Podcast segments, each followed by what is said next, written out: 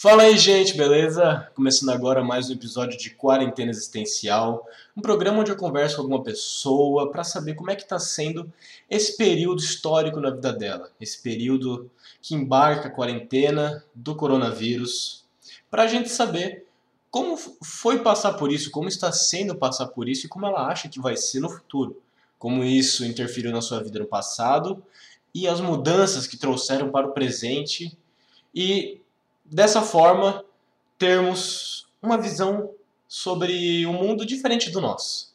O mundo que nós habitamos, mas uma visão diferente dele. Eu sou Uriel, seu apresentador. Atualmente estou estudando no Instituto Federal Catarinense. Estou no segundo ano cursando técnico em informática.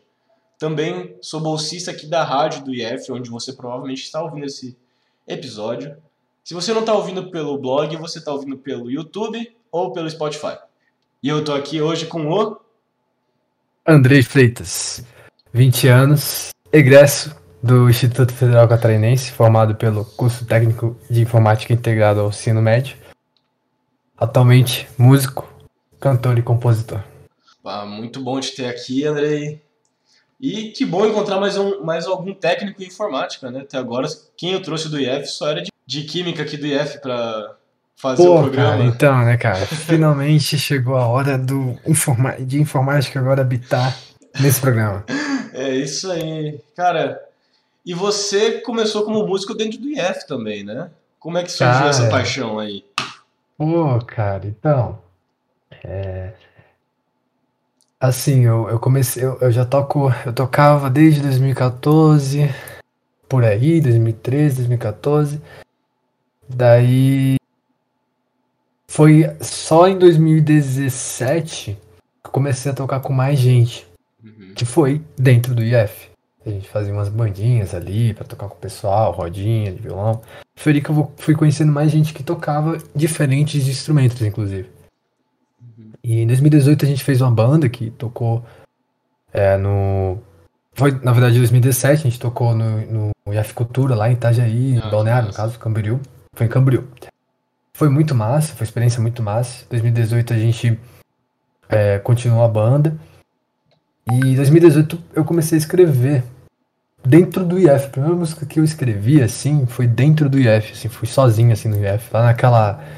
Ah, eu sempre esqueço o nome, mas eu falava Wi-Fi, sei lá, porque tem um, parece um Wi-Fi, tá ligado? O sinal do Wi-Fi. Uhum. Não sei, uh, o, Cara, o palco não sei, lá. não tem mais. Palco aberto? O palco, é o palco aberto, não é o palco aberto, o palco aberto, o, a parada ali de apresentação dos artistas. O palco aberto que eu digo ali no ar livre, atrás do refeitório. Eu sempre ah, esqueço sim, o nome daqui. Tem um nome específico. Mas enfim, foi ali que eu escrevi minha primeira música, dentro do IF, cara. Uhum.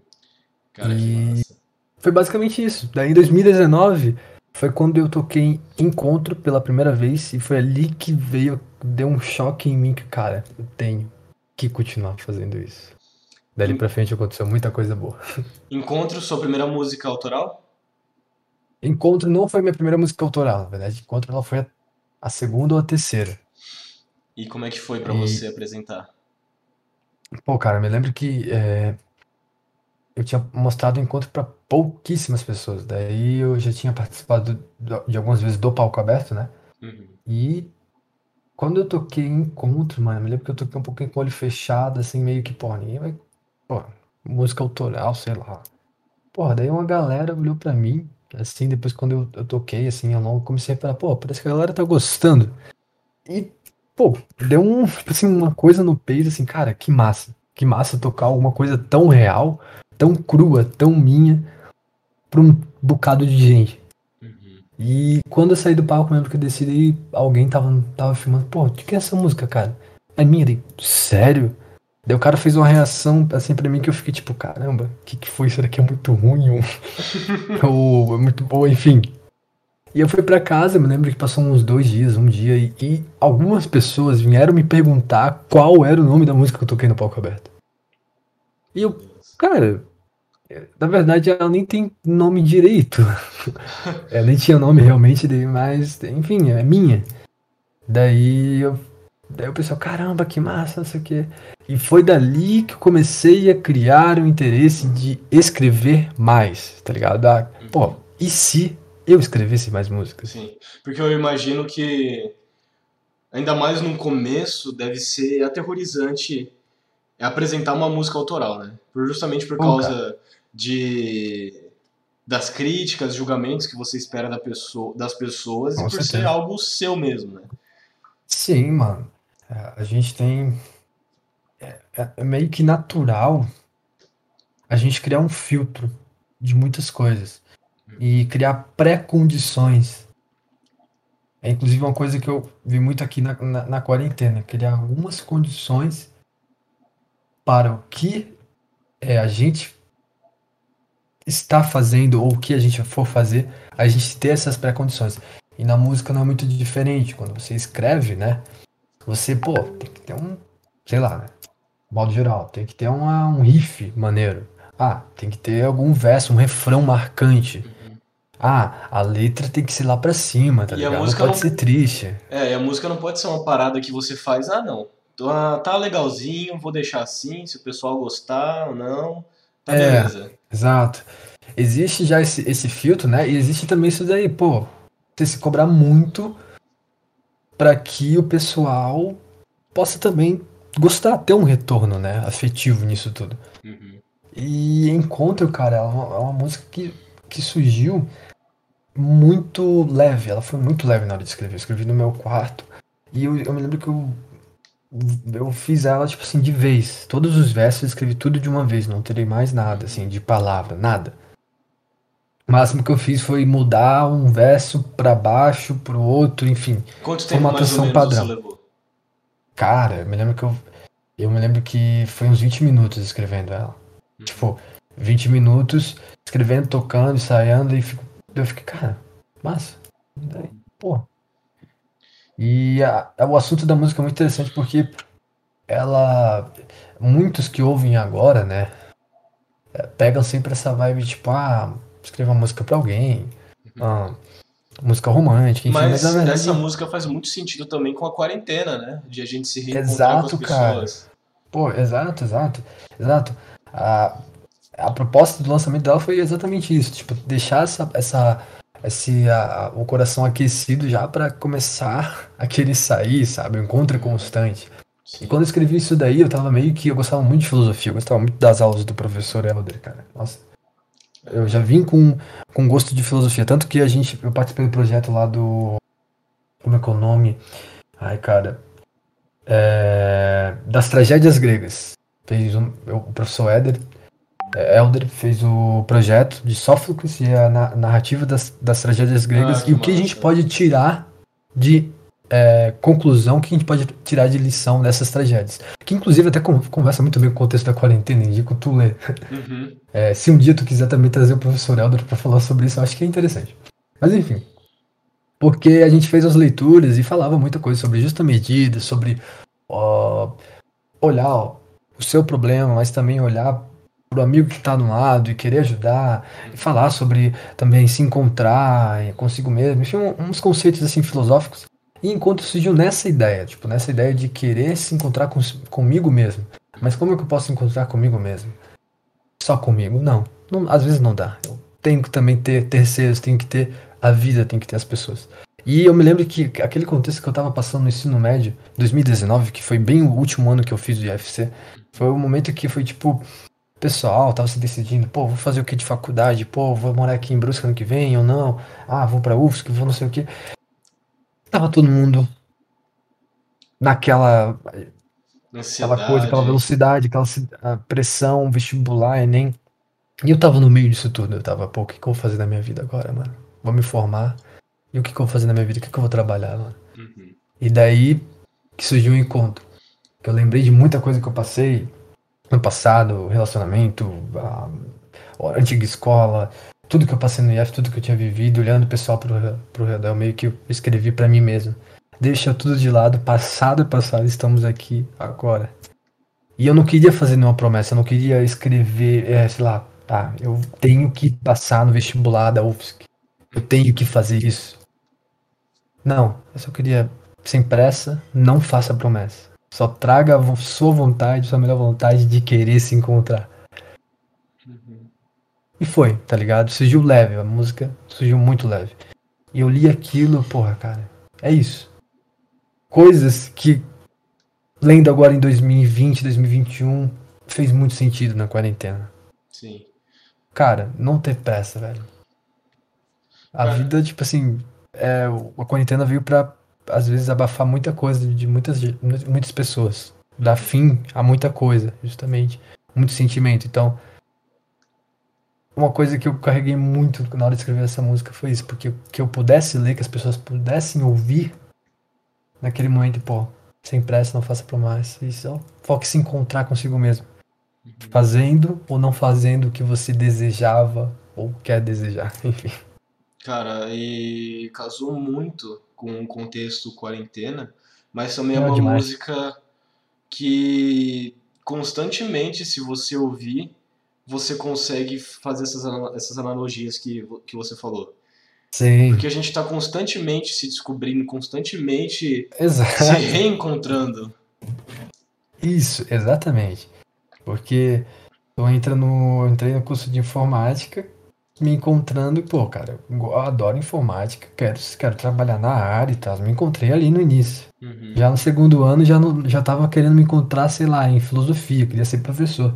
No terceiro ano acabei me encontrando só com o Andrei sem nada na mão e, pô, o que, que eu vou fazer da minha vida, tá ligado? Uhum. E, e isso é comum, sabe?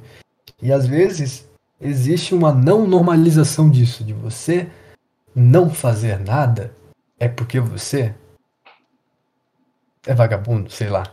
Uhum. Eu tô usando isso daí porque eu vi, porque eu vi muito, sabe? Não, com certeza. É. Se você sai tô... do ensino médio e não vai para uma faculdade, Exato. é difícil. Existe uma pressão. Sim, existe sim. uma pressão. E eu senti, infelizmente, assim, eu senti muito, mas muito isso no IFC. Muito isso. Tipo assim, não, Por parte não é dos alunos ou professores? Eu, não, eu senti isso dos alunos. Professores, eu senti, os professores sempre foi muito leves, assim. Indicavam, aconselhavam, mas não era uma pressão, sabe? Nunca senti pressão vindo dos professores. Uhum. Mas eu vim ao, vi ao redor dos alunos, assim, ao redor de todo o contexto, eu vi a pressão, tipo assim, em si mesmo, sabe? Às vezes, não sei, não sei o contexto de cada um, mas eu vi muita gente se autopressionando para ter que sair, sabe? Sair de lá com uma profissão garantida. Enfim, mas foi nesse sentido assim que encontro teve, tipo assim, o, a essência de encontro foi escrita nisso, sabe? De eu querer estar com as pessoas que eu gosto, fazendo o que eu gosto, não tendo pressa pro amanhã. Que era aquilo dali que mais me importava, sabe? E que ainda mais me importa. Sim. E aí você se encontrou depois como músico. Pois é, cara. Então, daí acabando, eu fiz aquela apresentação, eu postei um vídeo bem caseirão de encontro no quarto aqui mesmo. E foi rodando, cara. Foi rodando, foi rodando, foi rodando. Ah, pô, a galera compartilhou, não sei o que, não sei o que. Daí até que eu recebi um convite para tocar num lugar, é, num show lá da Unplugged, uma banda que uma, uma dupla que tinha de dois amigos meus. Ainda existe essa banda, só que eles estão parados porque um tá em Portugal, né? Ah, que massa. E eu abri, abri o show dele, sabe? Foi muito massa, assim. E nesse meio tempo, claro, antes de abrir o show, eu tava postando alguns vídeos na internet, tipo, escrevendo, postando no Instagram, bem sem compromisso, assim, sabe? Daí, 2020, me formei, fui, viajei, e na viagem eu fui pensando, cara. Viajou pra vou... onde? Eu fui pro, pro Ceará. Ah, tá. Fui lá pro Ceará. E nessas férias lá eu tenho parente, né? Minha família, meu, meu pai é do Ceará e tal. Uhum. Daí, pô, cara, eu. Lá deu uma, tipo assim, tu conhece. Eu já conhecia, na verdade, mas sempre é uma renovação, sempre, sempre tu vai ver coisas diferentes. E lá eu pensei, cara, eu tô escrevendo, eu tô gostando das músicas, o pessoal tá gostando, eu acredito nisso. Pô, cara, eu vou, vou escrever mais e vou tentar gravar, começar a produzir no estúdio, vou profissionalizar, né? Uhum. Foi ali, então, depois da viagem, voltei da viagem, nem consegui fazer minha ir na festa de formatura do UFC, porque a viagem foi marcada muito antes, era de avião, não tinha como cancelar e nada. E. Cara, me lembro que eu voltei da viagem decidido, comecei a trabalhar, trabalhei em empresa até começo desse ano ali. Teve a quarentena, ganhei a conta, mas depois, no meio da quarentena, consegui entrar de volta na, numa empresa, uhum. juntando dinheiro com o objetivo de produzir E eu consegui produzir. Consegui produzir em 2020. Conheci algumas pessoas, conheci o Davi Carturani, que é um grande produtor aqui de Brusque, inclusive. Produziu o Brian Bell, produz Flávio Ferrari. O cara massa. muito massa, parceiro, amigo agora. E, pô, foi ali que. Foi aí nesses. Nesses. É, nessa, entre aspas, profissionalização, né? Que eu, pô, cara, eu vou ser artista, vou ser músico. É isso. Uhum. Daí agora eu tô no processo de. Eu trabalho meio período ainda numa empresa. Trabalho em casa, mas ainda tô trabalhando em empresa, mas aos poucos tô caminhando para começar a tocar e ganhar dinheiro só com isso. Se é sabe? só isso seu emprego. Só isso. Emprego é entre isso. aspas, né? Minha Porque... vida. É, minha vida. Sim. Minha vida é, é, Eu quero. tô girando em torno disso. Tô fazendo de tudo. Tô na correria danada pro próximo lançamento. E uhum. É isso, cara. Sim. Agora eu vou, eu vou puxar para as perguntas, porque você trouxe alguns contextos que eu já vou puxar para as perguntas, que aí a gente já consegue se direcionar melhor para 2020, 2021 e falar melhor sobre isso. Pode ser? Uhum. Para a gente se aprofundar mais ainda no que você falou. Como é que estava a sua vida no final de 2019, começo de 2020, em relação aos amigos, famílias e psicologicamente? Pô, oh, cara, eu me lembro que 2019 tava nossa, eu tava muito emocionado, né? Final, final de 2019 por causa do UFC, tipo, marcou bastante, né, cara? Três anos, o UFC Sim. foi muito. É, por, eu acho que por, por se tratar de um período integral, passar muito tempo, fiz muito projeto de pesquisa, extensão. Muito, eu fiz muita amizade com os professores, bem amigos, bem afetivos. E, cara, eu tava muito emocionado, assim, tava em choque ainda. Pensando, pô, cara, aquilo tá acabando. Aquilo não, já acabou, né? Já, tá, eu, já tava assim, Dezembro tá, tava acabando, tava vendo todo mundo se despedindo e tal. Porra, cara, que merda. E eu tava com um, bem. Eu tava bem equilibrado, assim, eu tava neutro. Eu, não, eu tava sem reação. Tipo, parecia que aquilo foi um, foi um sonho, passou muito rápido, sabe? Sim. E eu tava ali, neutro. Daí eu me lembro que eu fui viajar, final de 2019. E tava conversando com meus amigos, sempre muito próximos e tal vi minha família do Ceará e eu tava bem psicologicamente, assim. Tava muito, muito bem, assim, até. Mas eu tava com aquela, aquele sentimento, assim, de despedida, de, de nova carreira, novo, início de, no, de uma nova fase. Ansioso para começar a, a trabalhar. Pra ir no emprego, né? Eu nunca tinha trabalhado numa empresa e tal, toda a sensação. Tava neutro, né? Sentimentalmente neutro, não tava apaixonado nem nada, mas eu tava bem estável, assim, bem, bem feliz até. Mas estava bem ansioso, sempre fui muito ansioso, bem ansioso para começar essa nova fase. É, basicamente é uma fase totalmente nova, porque até então Cara, era, era, estudar todos os dias a sua vida inteira, tirando as férias. É, é basicamente, cara. Basicamente, o você ele, porra, sabe, né? Sim, sim. Agora tá voltando nesse assim. ritmo. Exatamente, é, requer muito da gente, assim. Final de semana, sábado, sábado era o único dia assim que eu ficava mais de boa. Domingo, cara, domingo sempre voltava para alguma coisa para fazer, estudar, fazer tarefa, trabalho, enfim. Uhum. Mas, enfim, é isso, né? E como é que foi para você não ter, não ter participado da sua formatura? Isso foi algo que te deixou mal? Porque é, é um momento final, assim, de gente, Pô, então, uma despedida. Vou explicar direito. Tipo assim, eu participei da colação de grau, né? Uhum. Da colação de grau. Só que no outro dia eu já tive que viajar, que foi a festa de formatura. Eu não, não participei da festa de formatura. Ah, sim. Cara, pra mim, foi bem, tipo assim, eu não me lembro muito bem. Eu acho que não me afetou tanto. Eu me, tipo assim, eu me senti bem no começo, fiquei triste, pô, cara, todo mundo vai se divertir e tal, não sei o quê. E eu fiquei tipo, pô, que droga. Só que a viagem foi muito massa também ao mesmo tempo. Que eu conheci muito muita coisa, muito parente novo, enfim, que, que meio que até que eu não lembrei muito de que teve essa formatura. É que, cara, passou tão rápido que parecia que eu, que eu viajei no final de semana, tipo, nas férias de julho, uhum. e no outro dia, no, quando eu voltasse a ter aula no IF, tá ligado? Sim. Só depois que comecei a trabalhar que eu me toquei, pô, cara. Nunca mais vou ter aula no IF. É, eu nunca mais vou ter aula no IF e não participei da festa de formatura, cara. Aham. Uhum. Droga, mano. Eu fiquei muito triste depois. Sim. Eu fiquei, cara, não acredito, mano. Meus amigos todos lá e tal, professores. Eu fiquei, cara, não acredito. Mas ainda manteve contato com alguns amigos, professores? Pô, cara. Pô, cara. Muito. Muito. Meus amigos, cara, tipo assim, os amigos que eu fiz no IF, assim, da minha turma, principalmente a maioria, mantive bem, bastante contato, assim, a gente sai. Semana passada tava com um, sempre tá fazendo alguma coisa junto, sabe? Sempre tá saindo. Daí o pessoal do segundo ano, terceiro ano ali ficou, uns conversa até hoje, interagimos. É, o pessoal do, do terceiro ano atualmente, agora ali também, eu conheço bastante gente. Uhum. Professores, troco ideia ainda. O professor Dani, pô, cara, tipo assim, foi, foi muito especial o IF, porque são amizades que eu vou levar, com, tipo assim, eu tenho certeza que eu vou levar pra vida inteira. Porque não é uma, uma amizade. Não tem pressão para nada, é, é, tudo muito leve, tudo muito natural, sabe? Uhum. Sim. É, sempre vai se renovando, a gente tem um grupo que conversa direto, assim, sempre toda semana, oh, vamos fazer alguma coisa e tal, não sei o que, não sei o que. Sou amigo, sabe?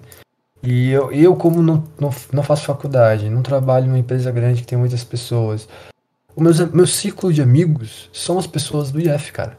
As pessoas que se formaram no IF junto comigo, né, no ano comigo. As pessoas do IF, pessoas que eu conheci através de amigos do IF. Esses são meus círculos de amigos, sabe? Não são pessoas de facu da faculdade ou do trabalho, que eu não conheço muita gente porque eu, tipo assim, eu não conheço, não conheço muita gente desses âmbitos porque justamente eu não tô nesses âmbitos. Sim, sim, sim. Mas a amizade, cara, permaneceu muito bem, assim.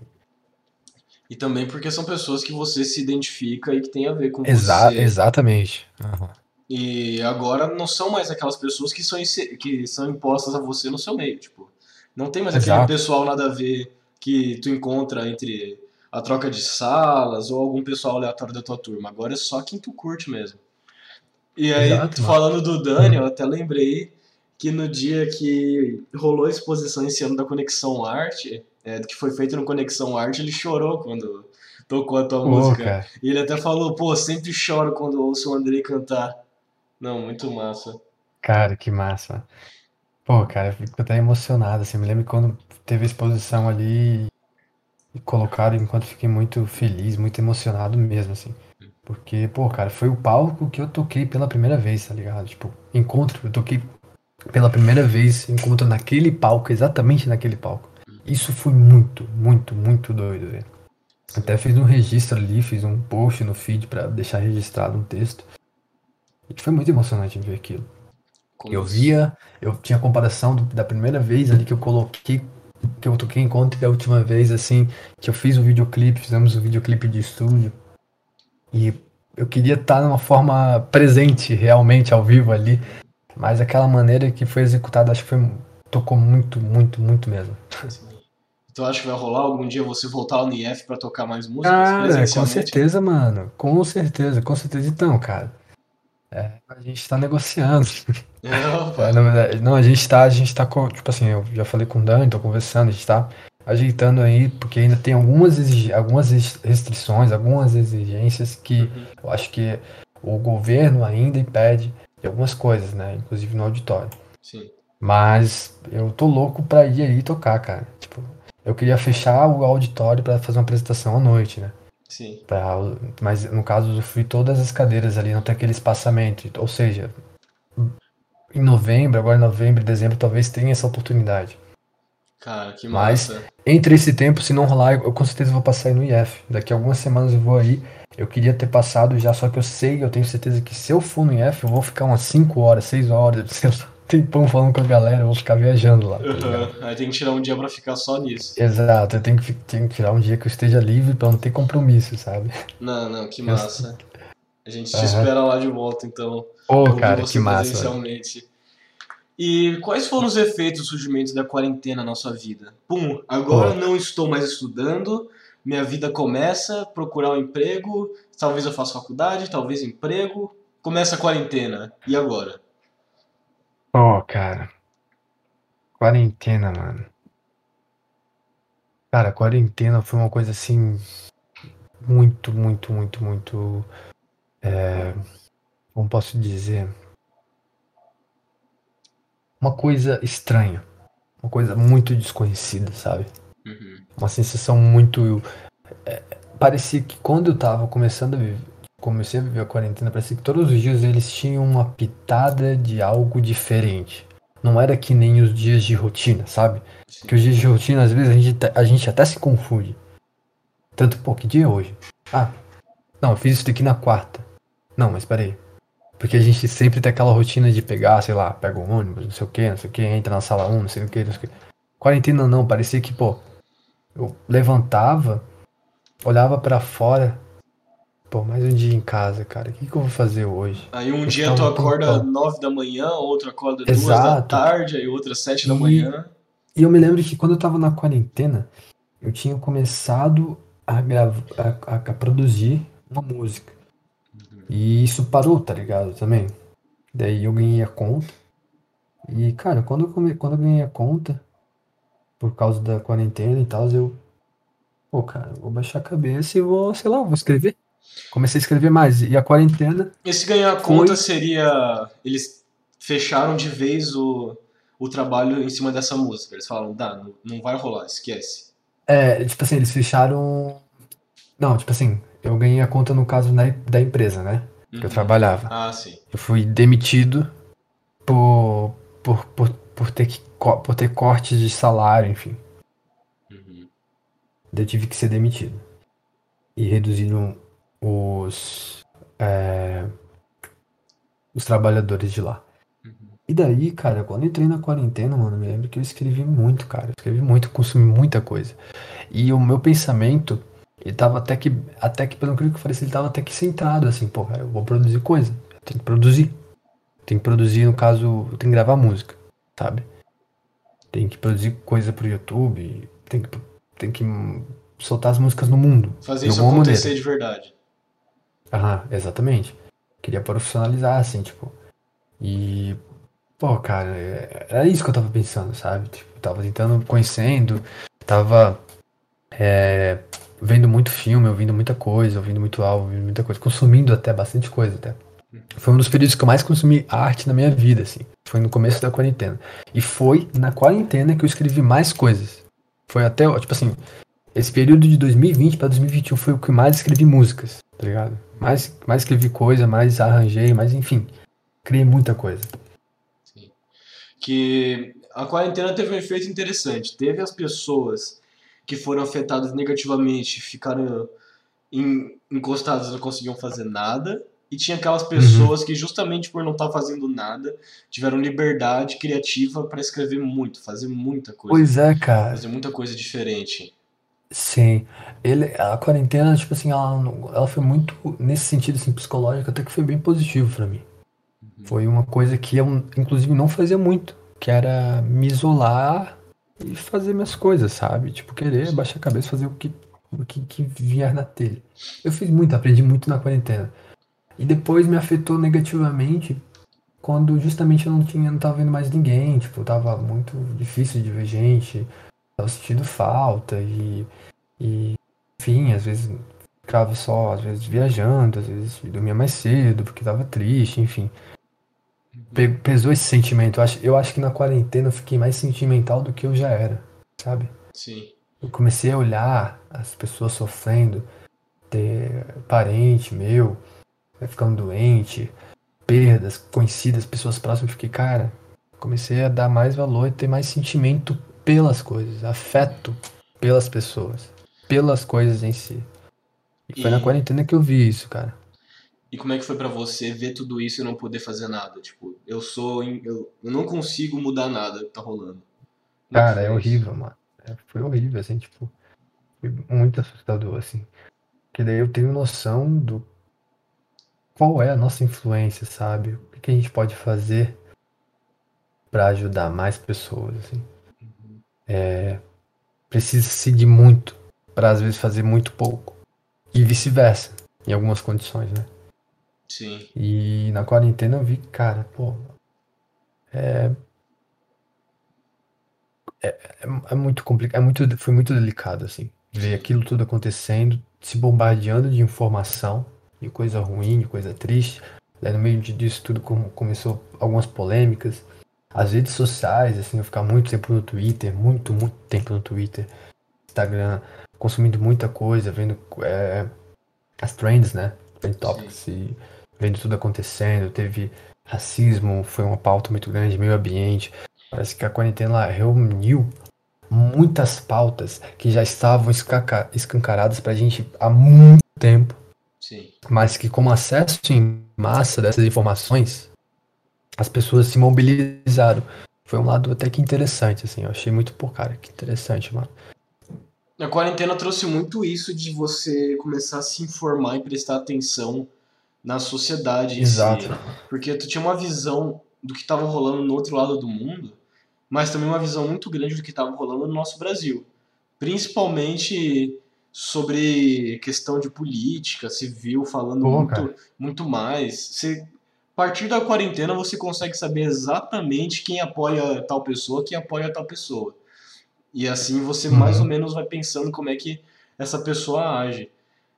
E a quarentena acabou tendo muito isso de minhas pequenas atitudes podem mudar pode mudar a vida das pessoas, que nem você mesmo comentou sobre isso. Uhum. Sim. Com certeza, mano. E Pô, você. É... Não, pode falar.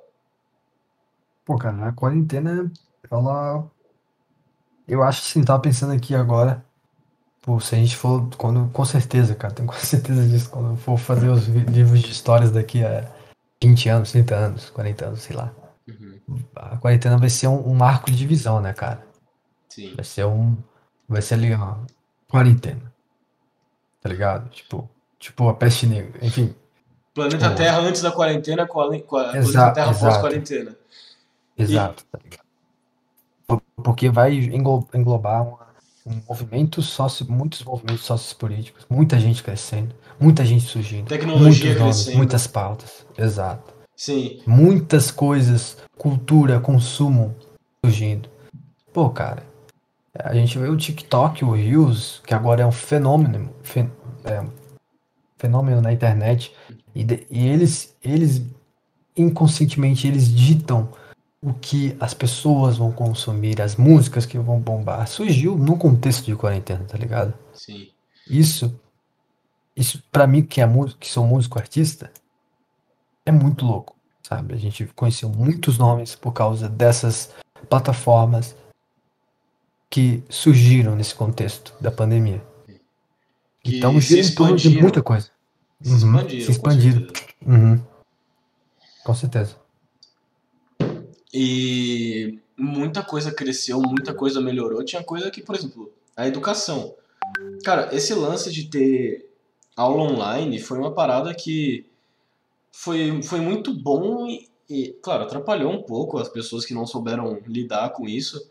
Mas, cara, deu uma atualizada muito louca, porque agora tu tem a opção de fazer em casa e na escola. Agora, voltando presencial, se não dá pra fazer na, em casa, tu, se não dá pra fazer na escola, tu faz em casa atualizou um sistema muito antigo, assim. E ah, justamente exatamente. a expansão da cultura, porque agora tá todo mundo nas redes sociais. Todo mundo na Netflix, Amazon, YouTube, todo mundo com um pouco de mais tempo, todo mundo com vontade de ou fazer nada ou vontade de fazer tudo. E como você falou, né, para você que é artista, ver isso é algo ver as coisas crescendo, acontecendo é algo maravilhoso.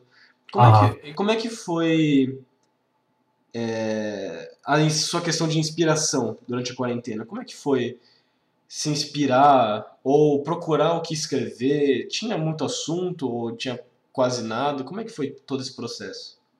Cara, o processo ele foi bem, ele foi bem lento até, assim, foi bem calmo. E assunto, mano. Assunto foi revirar histórias que eu vivi, tá ligado? Uhum. E Pô, cara, eu pensei muito, assim, muito, muita, muita coisa do passado. A quarentena serviu pra eu rever muita coisa do passado, pensar, consumir muita coisa. E eu deixei de ver filmes, rever filmes que eu gostava, rever, ler livros que eu gostava, ouvir músicas que eu gostava no passado. E as, inspira as fontes de inspirações de assuntos foi, foi por meio disso, sabe? Sim. Eu acho que a, o lado amoroso, romântico, cresceu bastante em mim no meio da pandemia, porque eu consumi muito isso, assim. E as letras começou a direcionar a isso. Eu me lembro que uma vez eu disse para uma amiga minha que eu nunca escrever, eu queria evitar escrever sobre amor, sobre romance, enfim. Pô, cara, vou lançar uma música que fala sobre isso, vou lançar um lançamento, tá ligado? Uhum. E, e a quarentena foi feito disso, porque tu sente a falta de um afeto, sabe? Não necessariamente, não necessariamente aquele afeto romântico, amoroso. Mas aquele amor aquele pelos afeto. amigos, pela família. Exato. Pelo momento, sabe? O que me fez escrever muito foi os momentos. Foi os momentos. Eu tava sentado aqui no meu quarto, olhei para fora, 5 horas da manhã, ficava, às vezes, virava a noite acordado, olhando, pô, cara, que dia lindo, mano, que tá sendo. Já tá se iniciando, 5 e meia. Pô, cara, se eu tivesse na praia, ia ser muito massa. Daí eu começava, pô, cara, praia, velho. Daí começava a vir as palavras-chave, as inspirações, os contextos e começava a fazer música sobre isso, tá ligado? E fazia desde manhã. Eu lembro que Me Acompanha, uma música, não sei se você já ouviu, que eu lancei esse ano. É, eu fiz uma manhã dessas daí, olhando pro céu, sabe? Virado ou que eu tinha acabado de acordar? Não, virado, viradaço, tá ligado? Eu lembro que eu comecei Me Acompanha até o refrão. Eu fiz ela 5 horas, das 4 até as 5. Daí 6 horas eu peguei a bicicleta e fui andar, cara. Virado, mano. Eu andei de bicicleta virado. Daí fui até lá no centro e voltei. Eu moro no Zantão. Cara. Fui de máscara e tal. Daí fui, voltei. Daí eu terminei ela só em 2021. Finalizei ela. Cara. E às vezes é isso, né? Você dá um respiro para depois a coisa realmente acontecer. Cara. Não cara. pegar, ficar vidrado ali. Uhum, cara, acontece muito isso, mano. Acho que é natural, cara. Como é que é o teu processo artístico, né? Já puxando para isso. Oh, cara, isso é. Isso varia muito, mano. Pô, eu não consigo editar o como é que é, né? Tipo, na, às vezes, na maioria das vezes, na maioria das vezes posso até dizer que é sempre quando eu estou, obviamente, tipo, com um violão, assim. Tem gente que escreve, tipo, ah, pensei nessa frase, vou começar a escrever. Eu, quando eu tô tocando violão, inventando alguma coisa, riff, sei lá, tocando, fazendo som no violão, é, um, é uma hora que começa a vir muito sentimento, muita palavra, muita coisa. Parece que cada acorde, cada sentimento, cada acorde que eu coloco, ela é um sentimento, sabe? Um acorde bonito, um acorde mais menor, que é um acorde mais triste, já vem aquele sentimentos tristes, uma frase triste, uma visão. Parece que isso reflete muito bem na minha mente, tipo, sei lá, eu faço algum riff e ele é, ele, ele é grave, ele é marcante, ele é rápido, sei lá, eu imagino alguém num corredor correndo, sabe? Uhum. E as músicas às vezes surgem disso. Primeiro você toca no violão e para depois puxar a letra, ou é enquanto você tá criando cara, a letra, você puxa no violão ali e vai encaixando? Isso, isso, varia muito, mano. Às vezes, tipo, você já aconteceu de eu estar tá tocando e inventando música, tipo, só falando, vendo que via na, é, pensando que via na lata e tal, cantando que via na lata na cabeça. E às vezes eu tô tocando, faço uma melodia, achei uma melodia muito massa, que eu acho que foi o caso de Me Acompanha, eu me lembro que eu fiz a melodia.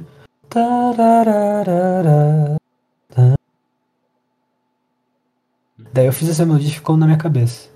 Eu fiz e depois fiz a letra em cima, tá ligado? Às vezes, a maioria das vezes, o que aconteceu comigo, na verdade, foi eu estar tá tocando e fazer a melodia e cantar a música e já cantar as palavras, sabe? E aí depois Mas pegava e anotava muito, tudo. É, exatamente. Uma coisa, é, uma coisa que surgiu muito na quarentena, inclusive, eu acho muito importante falar isso, foi o uso do papel, do, do caderno. Eu não anotava, cara. Eu não escrevia. Eu tinha, obviamente, eu tinha um caderninho para anotar minhas músicas, só que eu escrevia tudo no PC, no bloco de notas, celular, áudio. E agora eu comecei a rabiscar, cara. No meio da quarentena, eu comecei a rabiscar, comecei a escrever, comecei a fazer. Eu vi que, tipo, cara, fantástico, velho. Papel e caneta, mano. É, tudo, é isso que eu preciso, tá ligado? Eu posso fazer tudo com papel e caneta, cara. Começar tudo com papel e caneta. Cara, eu fiquei tipo, cara, porra, que bizarro, mano. Papel e caneta, velho, tava, tava na minha frente o tempo todo e eu não. Cara, é isso. É. Como é que foi teu processo? Cara, basicamente, eu tive um processo que do nada, de parte de dezembro, eu comecei a escrever. Era um gosto, eu já tinha esse gosto, mas eu comecei a escrever. É, desde dezembro eu não escrevi nada no papel.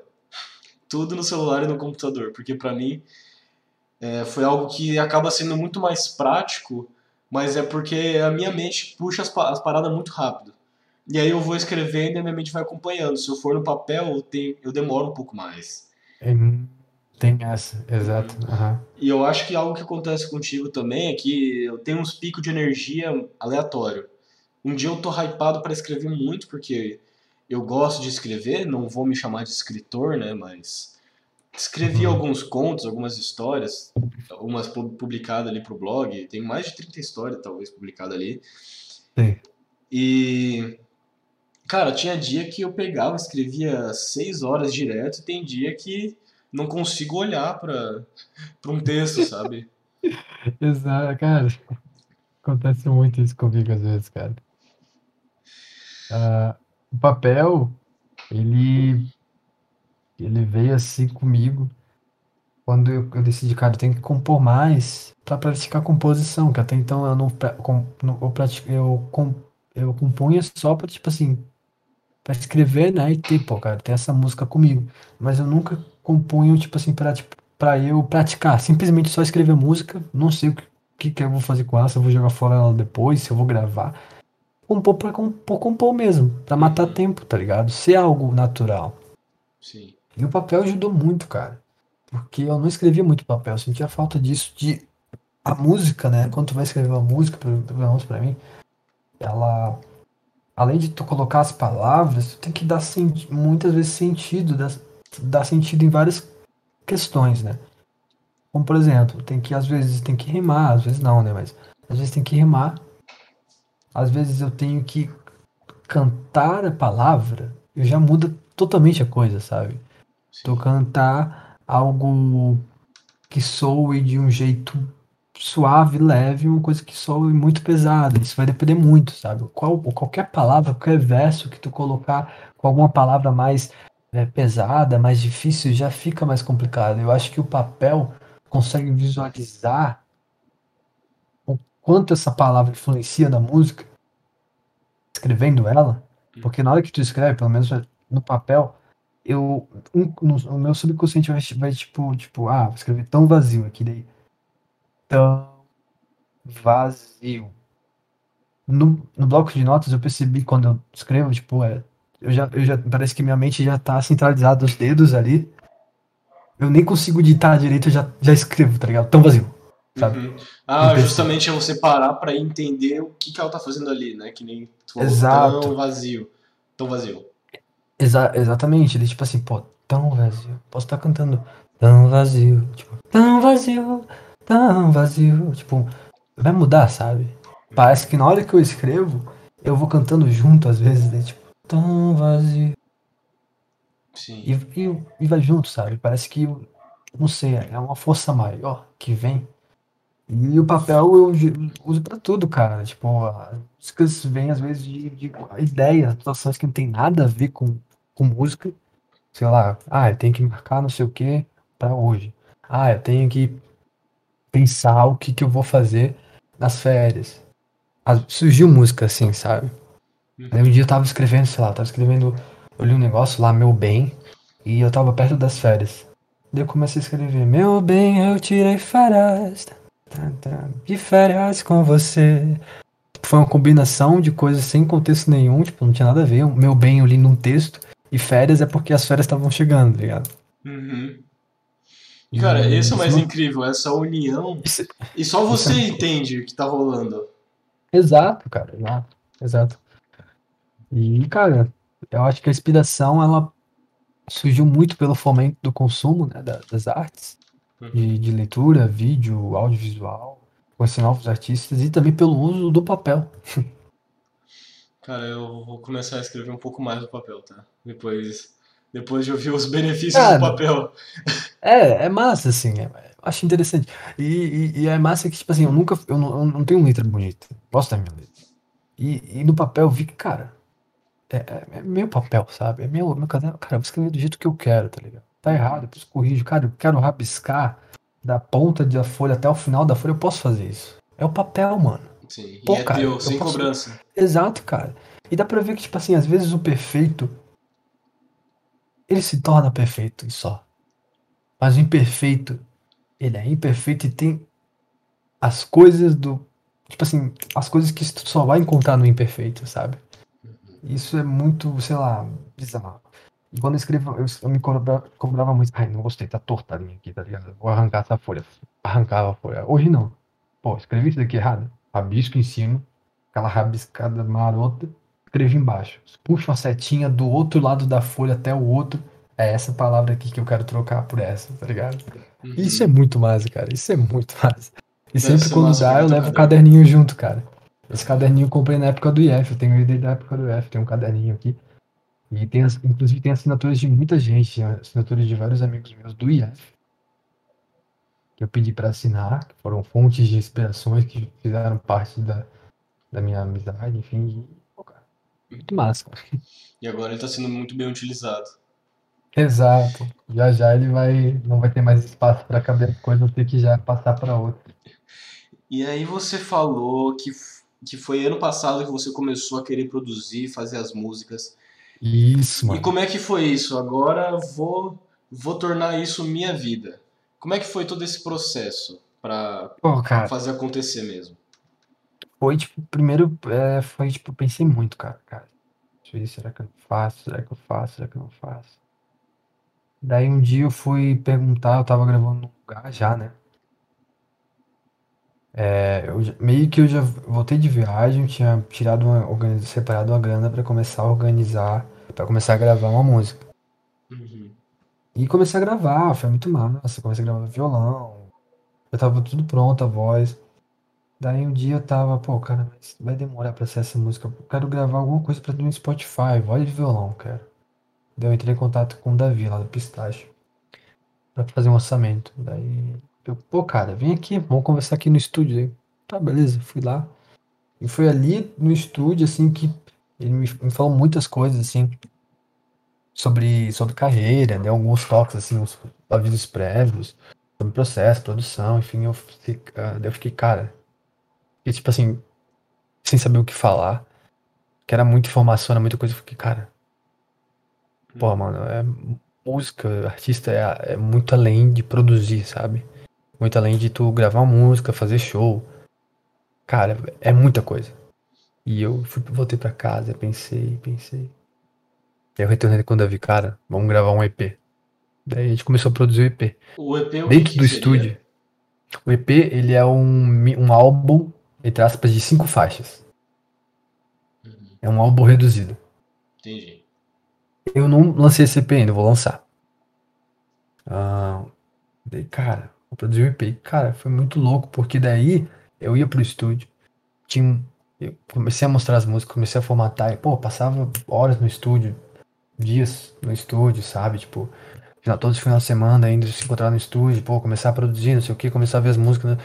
Cara, eu vi, cara, pô, cara, eu tô começando a viver de música, tá ligado? Começando a, a investir nisso. Uhum. E foi um processo muito louco, porque, cara, eu tô no estúdio, mano. Tô no estúdio, tocando um violão, tomando café. Tu tá com, cara, escolhendo tá qual... com os caras profissionais ali pra te ajudar. É, nisso. os caras ali, tipo, os caras estão, tipo assim, o cara. Puta, esse cara. Que massa, mano. Que massa. E eu fiquei, tipo, mano. Eu quero viver disso, mano. É isso que eu quero fazer. Foi ali que foi mais motivando aí, pô, cara. Quero estar tá nisso, sabe? Eu quero fazer isso. E a produção, né? A produção, você criar, você produzir, arranjar, é muito. O processo é bem grande, assim. E passa muito rápido. É muito além, é muito além de você simplesmente gravar a música, você lançar, tem todo um contexto por trás, tem toda a ideia. Você tem que pensar em em identidade, você tem que pensar as palavras que tu vai usar no dia do lançamento, você tem que pensar em como você vai distribuir essa música, por onde, com quem, é, vai chamar alguém para ajudar, não sei o que. Cara, é tipo, pô, cara, é muito grande, sabe? Muito maior. O pessoal que ouve, que recebe, a gente, né, que é ouvinte, leigos às vezes, a gente pensa que o cara só produziu, lançou no Spotify e deu. Quem quiser ouça, cara, mas tem todo um trabalho imenso. Eu vi que ser artista é isso, mano é ter que conciliar muita coisa, é muita coisa conjunto. da vida. É todo conjunto de muita coisa, cara. Muito. É meio que, tipo assim, eu não tô fazendo faculdade, né? Mas eu tô.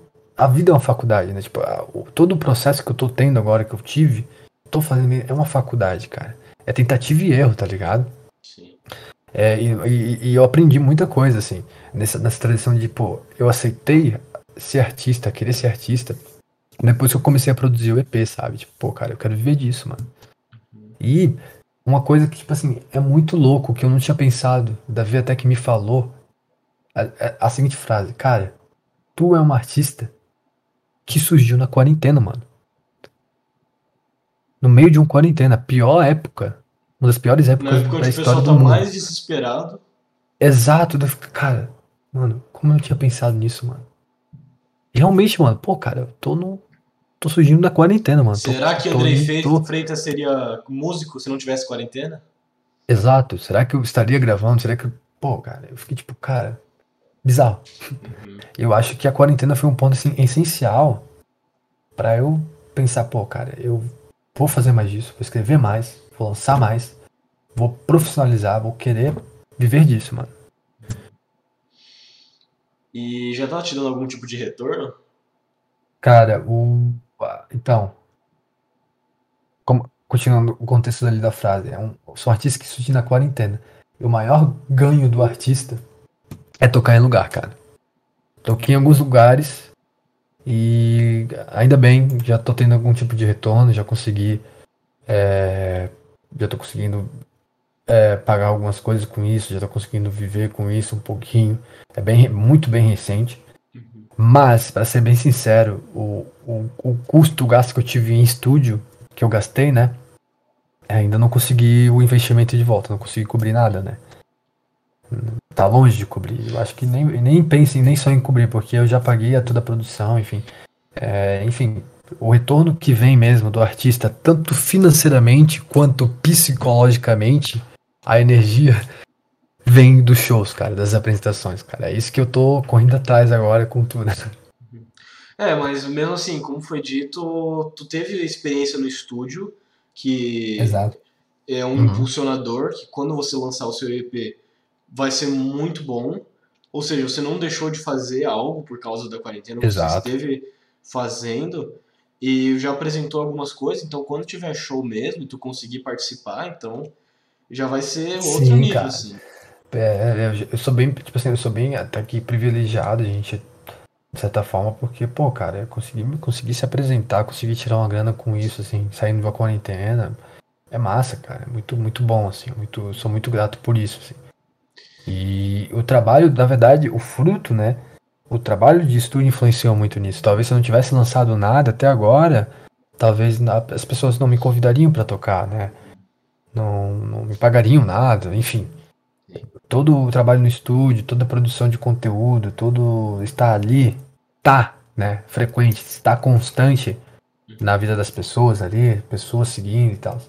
É, veio esse retorno ali de indicações, de pessoas, pô, é, pô, a gente quer que tu se apresente aqui, não sei o quê. Quem aparece pô, é, é lembrado. Né?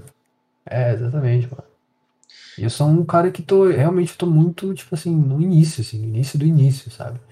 Tô conhecendo gente agora, tô começando a entender melhor o que fazer, o que não fazer. Tô não, começando tá começando a... a vida, tá começando a vida agora também. Exato, mano. É uma coisa assim que que às vezes a gente pensa que, pô, cara, vou postar um rio, vou fazer não sei o que e vou ganhar vários seguidores. Não, cara, não é assim não, mano. Pode. Número, eu aprendi uma coisa, cara. Uma coisa que eu aprendi muito também na quarentena.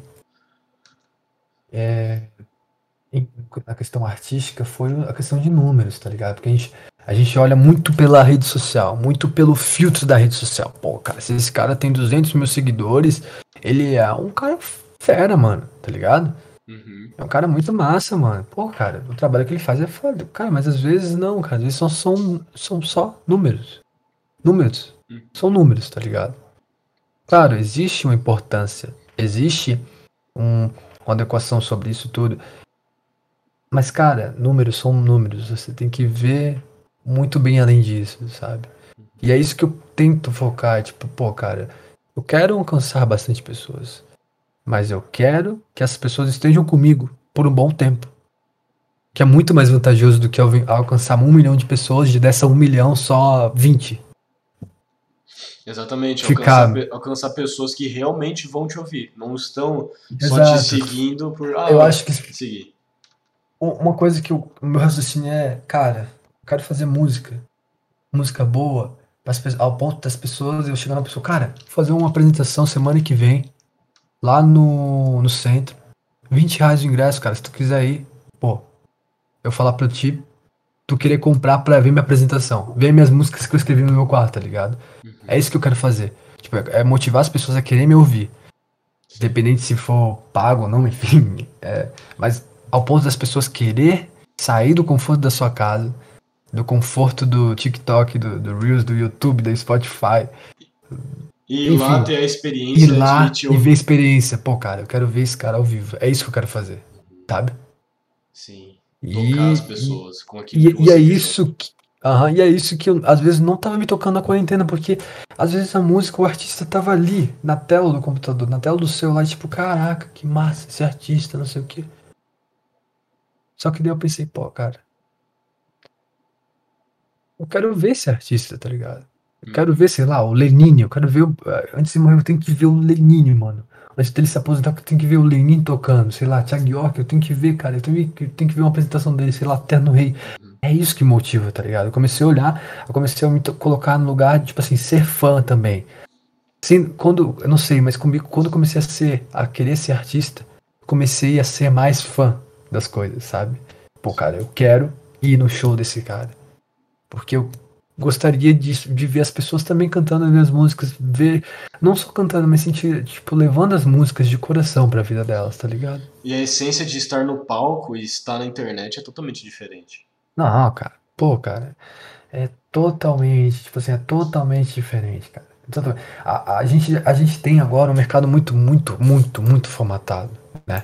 Uhum. É, agora as informações que a gente vê, publicação, comercial que a gente via na TV em às vezes um minuto, cara. Chegava um comercial de um minuto, 45 segundos, agora você vê em 30, 15, 10, 5 segundos. Sim. Em formato de vídeo, tá ligado? Uhum. E você passar no Reels ou sei lá, o que ver um vídeo 15 segundos meu tocando um trecho de uma música é massa. Mas daí, pô, cara, se eu ver esse cara tocando 3 minutos, será que eu aguento, tá ligado? Sim. Mas, de novo, Às é vezes... aquilo, a essência é diferente. Exatamente. A essência é muito diferente, sabe?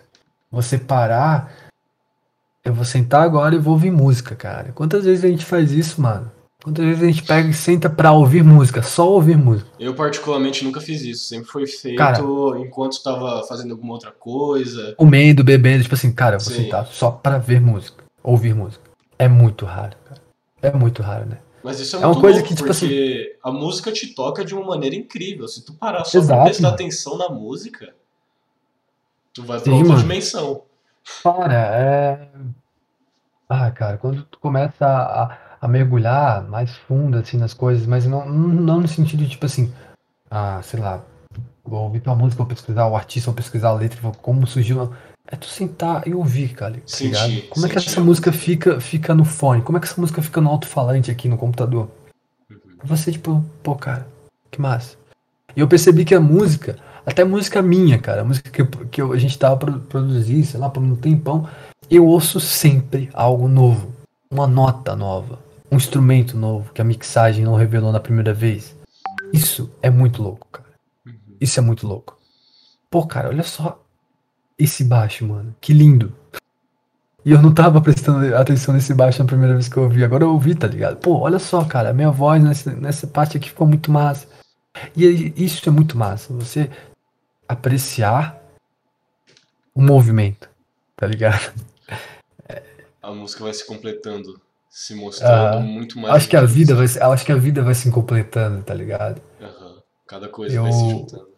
Exato. A minha minha paisagem, tipo, meu quarto, eu mudei muito na quarentena, movimentei muita coisa, comprei outra mesa, eu separei um espaço, um espaço para eu, aqui que eu tô usando agora, o um espaço que eu deixo o meu notebook, meu, daí eu gravo as coisas, algumas coisas aqui, eu escrevo, faço a coisa mais de escritório, entre aspas, aqui. Mas eu tenho lá no outro canto a minha mesa de criação, que eu só escrevo, não, não levo nem, evito levar celular, computador, nunca uso.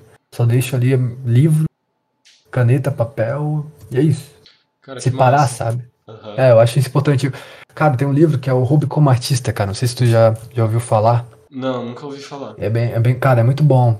Eu pensava que era aqueles livros coach, tá ligado? Tipo, ah, não sei o que, você tem que ser criativo, produtivo, mas não, cara. É uma coisa muito leve, assim. É uma... Eu já falei várias vezes, leve, sabe? Quando algo é leve, é natural, pô, cara, é totalmente diferente, mano. Uhum. Já, eu acho que todo mundo, eu acho que já tentou, tipo, se forçar a escrever algo que não tem a mínima interesse em escrever. Uhum. É, quando é leve, mano, quando é natural, mano, flui de uma maneira diferente. É uma, é uma maneira única. Só aquele momento tu vai ter a oportunidade de viver daquele momento. Uhum. Naquela intensidade, naquele calor, naquela vibração, tu vai sentir só naquele momento único, mano. Tu Pode ter momentos semelhantes. Sim. tu sabe que aquilo é bom quando é leve. Exato. Quando, te, uhum. quando você sente, mas não sente um peso. E que você tá uhum. tá tendo prazer de estar ali. Exato, cara. Pô. É bem isso. E como é que estava o seu relacionamento com os seus familiares durante a quarentena? Mudou muita coisa? Cara, cara, acho que mudou bastante, mano. Mudou bastante.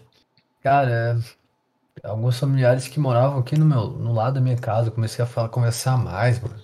Comecei a interagir mais. Mudou bastante, assim. Meus pais também, por minha mãe, por ficar em casa também, ela é funcionária pública, ela teve que trabalhar em casa, distância, enfim. E tava dia, dia a dia com ela, sabe? Uhum. Mudou bastante, assim, estar junto da família, assim, a rotina, todo, todo mundo às vezes fazendo alguma coisa, às vezes todo mundo fazendo nada.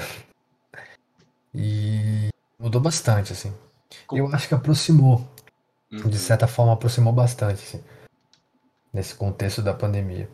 Como é que foi conhecer mais os seus pais? Porque antes você só via eles de vez em quando, quando estava em casa, e provavelmente era o quê? Jantar isso. e dormir. É, às vezes é, exata, é exatamente isso daí. Cara, foi, foi interessante, né? Porque daí eles criaram também outra rotina, uh, outro, outros tipos de afazeres, né? Aqui em casa o pessoal começou a trabalhar na horta, por exemplo. Dedicou ali na horta um pouquinho mais, deu mais cuidado, atenção. Uhum. A gente limpava bastante coisa aqui em casa, também faxina. E é um lado assim que eu vi dos meus pais que é, é estar, parece que está em movimento, assim, sabe? E eu tirei muito, visto muito neles que estar em movimento para eles era importante. Estar sempre e... fazendo alguma coisa. É, exatamente, sabe? Sempre tem alguma coisa para se fazer, assim. Não que necessariamente você tem que fazer, mas sempre vai ter alguma coisa para você fazer. E se tu não fazer também tá tudo bem. Uhum. E e a questão de hobbies, você adquiriu algum hobby novo durante a quarentena? Cara, então, pô, boa pergunta. Cara, hobby novo. Eu tentei, cara. Confesso que eu tentei, tentei pintar. Tentei duas, três vezes. Não foi muito além.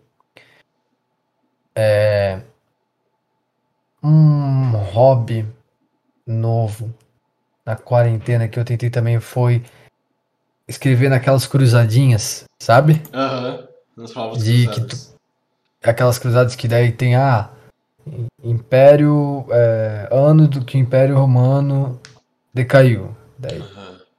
sei lá, daí tu escreve, daí outra coisa completa. Então, eu tentei esse hobby um hobby que eu explorei bastante. Eu acho muito legal a fotografia, cara. Comecei a tirar bastante foto. No celular mesmo, sabe? Editar por editar. Acho que é um hobby para mim, um hobby bem legal. Tirar Sim. fotografia. E, cara, fora isso, pra ser bem sincero, até que não, não, não fiz muita coisa, porque, tipo assim, eu passava muito tempo tocando violão, produzindo, e acabou que isso não, não necessariamente é um hobby, né? Tipo, parece que no meu subconsciente, quando eu tô tocando, então eu tô sempre trabalhando em cima de alguma coisa. Uhum. E às vezes eu posso falar que a hobby, na verdade, é gravar. Eu não fazia muito isso. Eu comprei um gravador. É um gravador bem com qualidade legal. É gravar e produzir umas coisas, tipo, brincar, fazer trilha sonora, tá ligado? Uhum. Um violão. Tudo que eu tenho aqui em casa, eu tento fazer trilha sonora. Foi um hobby, na verdade. Um hobby que eu desenvolvi bastante na quarentena. Assim. Mas uma trilha sonora, trilha sonora pensada, sei lá, vou fazer pra filme. Cara, não. Só, só fazer. Rolou, rolou de eu fazer pra um, pra um vídeo de uma amiga minha. Uh, também o que, que rolou eu fiz uma, coisinha ou outra pra um Rios. Mas a maioria das trilhas sonoras era tipo, cara, o que vier na minha cabeça eu faço, tá ligado? Eu vou tentar fazer. É, começava com alguma coisa, tentava continuar em outra, era isso, sabe? E a maioria das vezes eu pegava, fazia e apagava, mano. Só fazia ali, eu desfrutava daquele, cara, tá muito mal. Nem salvava o projeto, apagava. Pronto. É só pra você. Aham, tipo, só pro momento, sabe? Não tem como tu faz o bolo, tu faz o bolo, né? Vai lá e come. Às vezes tu come em seguida. Ou tu faz uma comida, um prato, né? Tu faz um prato pra ser. Uhum. Tu come em seguida, pronto, cara. Foi só pra você, tu só fez aquele, aquele miojo que tu faz, aquele miojão lá. Pô, cara, gosto delícia, mano. Comeu, pô. Só durou naquele, sei lá, 15 minutos. E é isso. E às vezes, cara, às vezes eu acho isso, isso muito importante, sabe? Para meio que naturalizar como se, faz, como se fosse parte de você, tipo, você ter faz parte de mim, tipo, pô, cara, vou, vou fazer uma música aqui e é isso, mano. Vou fazer ela para esse momento aqui. Uhum. Como posso dizer? Vou degustar, né? Vou degustar dessa música aí, vamos ver o que vai dar e só vou ter isso, esse momento agora, tá ligado? Eu achei, eu achei interessante, mano. Foi, foi um hobby, meio que um hobby pra mim, que eu nunca tinha feito isso direito. Foi como uma forma de descanso também, né? Tipo, exato, vou exato. produzir sério e vou produzir só pra eu relaxar. exato, exato, mano. Não, só queria fazer um comentário rápido aqui que nesse último momento que você tava falando isso, tinha um mosquito gigante voando na frente do meu monitor e tu tava falando e eu tentando matar o mosquito com o meu chinelo aqui. Mas já dá tudo certo. Ai, ai. Ai. Entrou um mosquito agora há pouco, já me tô me coçando aqui, mas eu tenho que deixar essa janela aberta que tá calor demais agora, mano. Porra. Tá mesmo. Cara, e tu percebe muita. Tu percebe muita diferença de gravar no estúdio pra gravar para gravar só por gravar? Só tá você ali oh. tocando? Cara, muita, mano. O estúdio, né? Primeiro que o estúdio ele, ele tem todo um contexto, né? Todo o ambiente, assim, é bem mais silencioso. A iluminação, pelo menos do estúdio que eu vou lá do VIP Stage, é mais quente. Já tem todo um sentimento, todo um negócio assim que tu vai, chega lá, tu já sente o ar, os, os, os equipamentos e tal, e tu já. Eu já noto muita diferença nisso, sentimento, sabe? Tem uma parada um pouco gravar. mais séria, né? Mas ao mesmo tempo de É, boa. exato. Mas parece que gravando aqui, muitas das vezes eu tento deixar numa qualidade de estúdio, sabe? Tento isso, tento, tento, não consigo. E às vezes eu acabo excluindo por causa disso, acaba me cobrando mais. para deixar parecido com o que eu faço no estúdio. E é meio praticamente impossível, né? Porque é outro contexto, outro, outro local. E eu noto muita diferença. O estúdio, na maioria das vezes que eu fui, já, já vinha com a ideia criada, algo que eu criei em casa. Muitas vezes eu gravei no meu gravador aqui em casa, que eu levei só a guia, mostrei, entreguei pro Davi, a gente foi lá, começou a montar o arranjo em cima e tal. Beleza, às vezes eu tava no lado dele, ele fazia, eu ah, sugiro isso daqui, não sei o que, não sei o que. Já aqui eu faço tudo, né? Tipo, uhum. eu, eu mexo no arquivo, abro, mexo na minha voz, não sei o que, não sei o que. No estúdio não, no estúdio eu visualizo bastante, eu tô, eu tô mais por fora, vendo a visão assim mais de fora, e ele tá, na verdade, manipulando o produtor, né? A função do produtor. Uhum. E a maioria das coisas já tá entregue, que é, no caso, a estrutura da música, a música em si, como é que vai funcionar, o, o negócio é registrar, né? Já aqui eu faço tudo ao mesmo tempo. Às vezes eu crio música e gravo ao mesmo tempo, tá ligado? Escrevendo, gravando a letra, enfim. Uhum. Ah, então lá é mais só para dar os toques finais e gravar mesmo. Exato, tipo assim, às vezes a maioria das as músicas que eu gravei é, foram, já foram com a letra, tudo pronto, tudo certinho, a gente só foi fazer os arranjos, né? Sim. Que é, normalmente a gente grava a voz guia, né? Voz, voz violão, guia, para justamente guiar a música, dar base à música, e o resto a gente vai acrescentando. Pô, essa música, qual a identidade que a gente vai colocar nela? Vamos colocar uma coisa cordas, vamos colocar guitarra, o estúdio faz isso, sabe? A gente vai acrescentando, vai deixando isso numa qualidade boa para que todos o, todo o restante, todos o, todo o restante dos instrumentos, dos arranjos se conversem. Uhum. E já tem muitas músicas publicadas? Pô, então, cara, a gente eu produzi uma pelo Aldir Blanc, né? Me acompanha. Que eu lancei em abril. Encontro lancei em julho, acho. E ainda tem mais cinco músicas, mais quatro músicas que eu vou lançar. Vou lançar uma já já. Já, já vou, inclusive, anunciar. Mas as, e as outras ano que vem, já tem bastante, até que tem bastante coisa assim produzida, né? Tem no total consegui produzir esse ano cinco, seis músicas no que estúdio, massa. já estão prontíssimas. Só postar, subir, mas é claro, né? tem todo o mexão de ter que planejar o lançamento, saber o que vai fazer, enfim. Uhum. É, porque também não é só soltar na internet, soltar na internet, não, né? É vender, não, vender a coisa. É, exato, exato. Existe todo o contexto, assim, tem todo o contexto comercial, tem todo o contexto pessoal, identi de identidade artística, é, para se explorar, sabe? É, é, isso é muito importante, muito importante. E eu não conhecia isso, eu conheci na quarentena também, conheci gente, conheci muitas pessoas que trabalham com isso, e acabei que é, estudando mais isso, estudo, é, aprofundo mais nisso, os direitos que o artista tem, o, os caminhos, as, enfim. É, é, muito massa isso daí. Sim. E é importante, sabe? Como você falou, você tá só música... no começo. Uhum, exato. E como é que tá a sua vida agora? Pensando nesse mais de um ano e meio de quarentena, como é que você se vê hoje? Cara, eu me vejo hoje bem, cara. Me vejo até que bem, assim. Me vejo leve, tem que deixar as coisas mais leves possíveis, cara. Eu. Eu. eu ah, cara, eu olhei muito pro, pro lado da, da cobrança, cara. Que eu me cobrei muito, cara. Vi muita gente se cobrando na minha frente. E eu me sinto leve. Mais leve do que ano passado, do que nunca, assim porque eu tô fazendo algo que eu acredito. Eu acredito mais do que gosto. Uhum. E faço isso por querer viver. Não, viver no caso, realmente viver.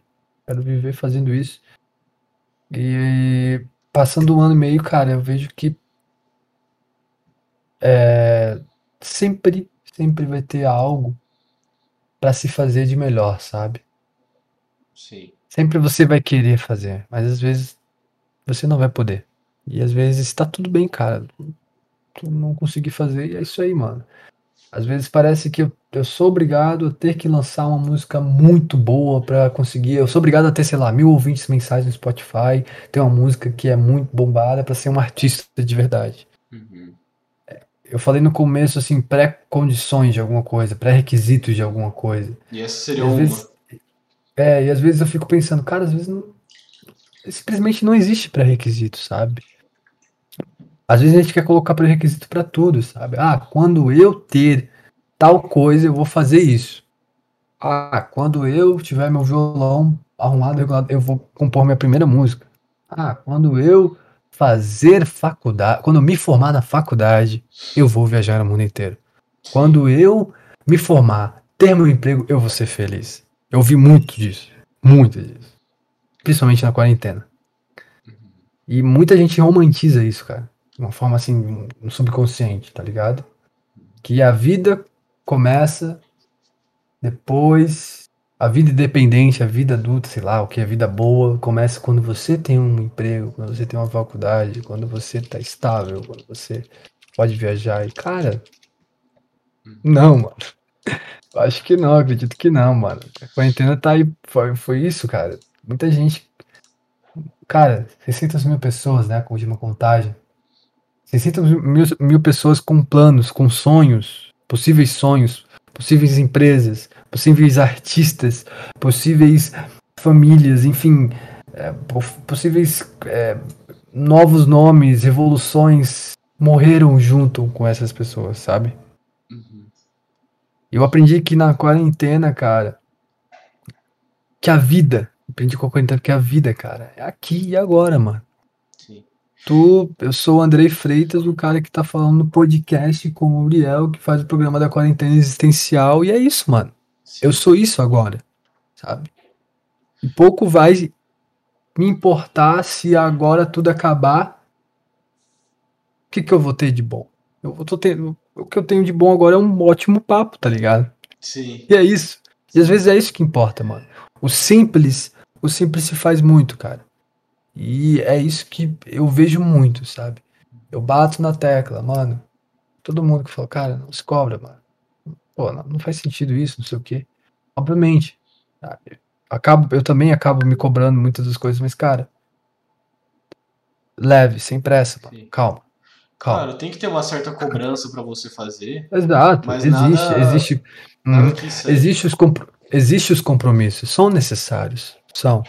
Mas eu vejo, sinto uma cobrança muito, muito forte na nossa sociedade, no nosso contexto, na nossa cultura, de que a pessoa tem que se formar, por exemplo, sair do ensino médio com 18 anos e no outro ano já entrar para a faculdade. Não, e o pior e é que. Quatro anos depois. Te... Cara, não. Sim. Calma.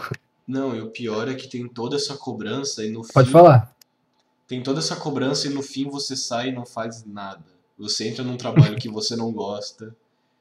Você faz coisas que você não gosta, que não tem a ver com você mesmo. E, cara, uhum.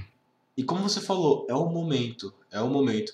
É, eu tô nessa fase que eu tô no segundo ano do ensino médio, então faz sentido que eu tenha medo do que vai vir depois.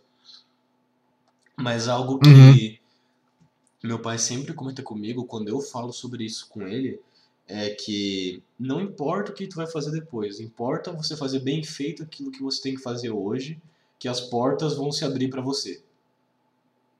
Uhum. E é isso, mano, porque se tu tá focado, fazendo aquilo que tu tem que fazer, planejando o que tu vai fazer agora, criando coisas para agora, daqui, daqui na frente tu vai colher os frutos do que foi fazer esse pequeno passo no momento. Se eu, por exemplo, é, o quarentena existencial surgiu primeiro de uma conversa com meu pai, que ele me deu a ideia do quarentena existencial. Que massa. É, ele me deu a ideia e aí depois eu acatei a ideia e decidi fazer. Mas se eu simplesmente falasse, cara, não vou fazer, e foi o que eu pensei primeiro, por causa daquele medo, aquela cobrança, não, não vou fazer. Imagina quanta uhum. coisa eu teria perdido se eu não tivesse dado esse pequeno passo que foi iniciar. Que massa, mano. Quanta coisa você teria perdido se não tivesse apresentado no IF aquela vez. Hum? Exato. E são esses pequenos uhum. passos que a gente tem que dar. Você não vai começar sendo aquele artista que vai estar tá recebendo Grammy, que vai estar tá sendo famoso, conhecendo, sendo conhecido pelo mundo inteiro, mas tu tem que começar de algum lugar, cara. E aí. Exato, mano. Exatamente, tem que ter um começo. Um pequeno começo para um grande futuro. Exato, mano. E aí, às vezes, assim, a gente, é, a gente costuma taxar, né? Costuma classificar as coisas. Tipo, o que faz você um artista bem sucedido? Pô, se o cara é um artista bem sucedido, é um cara famoso. A minha mãe deve conhecer o artista. Não necessariamente, mano. Às vezes a gente. Ah, o cara que é um bom professor, ele já deu aula em várias universidades, em várias fa faculdades, escolas. As pessoas conhecem ele. Não necessariamente, cara. Uhum. É isso que eu tô tentando dizer também, que é tipo, as pessoas hoje em dia, infelizmente, a gente tem muito filtro para tudo. Hoje a gente encontra os melhores, sei lá, médicos de Brusque pesquisando no Google. Cara, eu tenho que ir no oftalmologista. Vou pesquisar no Google. O primeiro médico que tiver mais grana para aplicar no ads, no anúncio, vai aparecer. Mas isso não significa que ele é o melhor médico, cara. Pô, se ele apareceu ali no primeiro lugar do Google, quer dizer que ele é o melhor médico de Bruce, cara. E a procura é alta, sabe? Sim. Só que necessariamente não é isso. Às vezes o cara tem bastante dinheiro, tem um, uma equipe massa para conseguir é, levantar, anunciar ele e tal, e consegue ver, tá ligado? A mesma coisa do artista, sabe? A mesma coisa, talvez, de outro profissional, de um advogado, de um engenheiro. Uhum. Hoje, nosso filtro ele tá muito voltado para o que é mais, podemos dizer, mais prático. O que, que é mais prático? Tu conhecer o artista, é, às vezes, é, conhecer um, sei lá, um artista é, de música entrando no Spotify ou às vezes no Instagram para se conhecer mais a fundo.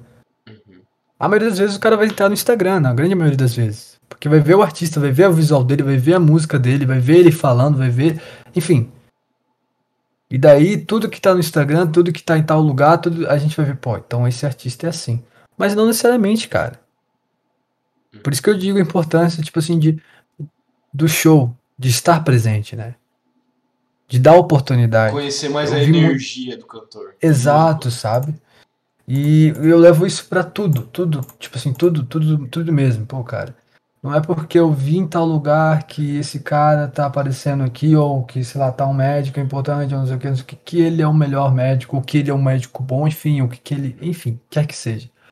É natural hoje em dia, infelizmente, que a gente classifique, as, já tire pré, pré-conceitos, né? Pré-conceitos de uma pessoa por meio, sei lá, de tal post, ou de tal colocação, de tal profissão que ela tem. Mas, cara, a verdade é que a gente está muito distante da gente, cara. A gente está muito distante do mundo. Sabe? Ao mesmo tempo que a gente tem muita informação, a gente está lendo aqui que, ah, sei lá, tá tendo possível greve dos caminhoneiros, tá ligado? Uhum. Pô, cara, eu sei disso, mas na verdade a gente não sabe de fato que está acontecendo na vida do, do, do, do caminhoneiro que trabalha e tem que sustentar uma família ou da pessoa que mora no lado da rodovia que vai ter que enfrentar esse, é, os caminhoneiros lá dia e noite. São perspectivas, sabe? Sim. Que a gente às vezes filtra só por um filtro. A gente conhece só as aparências. Exato, a gente só, só tem. E eu levanto isso com tudo que é a internet, que é o Instagram, que é o Twitter, sabe? Muitas pessoas, hoje em dia, para você, às vezes, para um assunto se, de, se, se debatido, Cara, tu vê roda de conversa? Vê. Mas onde que. Qual é a maior roda de conversa que existe atualmente? Twitter, mano. Trend Topics, tá ligado? Uhum. O que tá ali, tu quer ver? Ah, tem, é, por exemplo, eu tô aqui com o Twitter aberto. Abri agora. Política. Portugal aprova a dissolução do parlamento, cara. É o que tá sendo mais falando, falado dentro de uma hora. Daí música. Deolane, tá ligado? Futebol. Borja. A gente vê o que é mais discutido, o que é mais comentado, e tu clica no tweet e tem um trilhão de tweets lá comentando isso. Só vê a opinião das pessoas, só viu a opinião das pessoas, mas você não sabe o que de fato tá rolando. Exato, eu acho que tem muita camada, sabe? Muita camada em cima de camada. E infelizmente, gente, às vezes a gente se, se aconchega nisso e perde muita coisa. Perde muita coisa. Se eu não tivesse, é, é que nem você falou, se eu não tivesse a atitude de subir em cima do palco lá do IFC, talvez. Cara, eu tenho certeza, eu não estaria aqui, tá ligado? Uhum. Foi por meio daquela música, daquele momento que, que eu consegui me motivar a escrever as outras coisas. Eu devo muito a isso. Eu devo muito ao palco aberto. Daí você vai, quem que fez o palco aberto? Ah, foi tal pessoa. Eu devo muito a fulano, tá ligado? Uhum. Tipo, tu, parece que tem sempre algo por trás. Sempre vai ter uma camada por trás disso tudo. E a gente esquece. Por causa de superficializar. É, algo muito superficial a vida superficial, a vida virtual, enfim. Mas na verdade a nossa vida está interligada com de muita gente. Exato. E todas essas pessoas fazem com que as coisas aconteçam também, assim como a gente faz com que as coisas aconteçam para essas pessoas. Exato, exatamente. E aí quando você traz essa pauta de superficialidade, aquilo que falta é o encontro. exato, exato, mano o encontro ele se torna constante, mano. Exato. Porque nesse momento a gente pode estar se encontrando aqui, ó, pelo Discord, cara. Semana que vem eu posso aparecer no IF, pô, a gente pode estar trocando ideia, cara. Uhum. E o encontro pode ser diferente, cara. Encontro consigo mesmo. Eu, eu, eu, eu friso bastante o encontro consigo mesmo. Você está falando com uma pessoa você se identificar com alguma coisa, você se identificar, se encaixar. Ah, estamos falando disso. Então você está se encontrando no assunto, sabe? Você tá, pô, tô gostando e tal. Você se encontra com outra pessoa, você se encontra dentro daquela pessoa, sabe? Naquele momento. E o encontro é constante nesse sentido. E você fazer parte daquele momento, se encontrar naquele momento. Eu acho isso muito importante. Porque... E as músicas que eu escrevi, é, as primeiras foi voltada nisso eu sempre fiz analogia. É, as últimas que eu escrevi foram analogias bem grandes ao, ao amor, ao romance. Porque eu acho que o, afeto, o, maior afeto que a gente pode sentir é o amor, né? Sim. É o maior sentimento, assim, que tu, ele... Eu vi uma vez, quem que falou, acho que foi a, a, a Ana Caetano ou a Vitória, da Ana Vitória, que falou assim, o amor, ele pode passar anos. As pessoas podem enjoar da música, mas nunca vai enjoar do amor, do sentimento, que é o amor.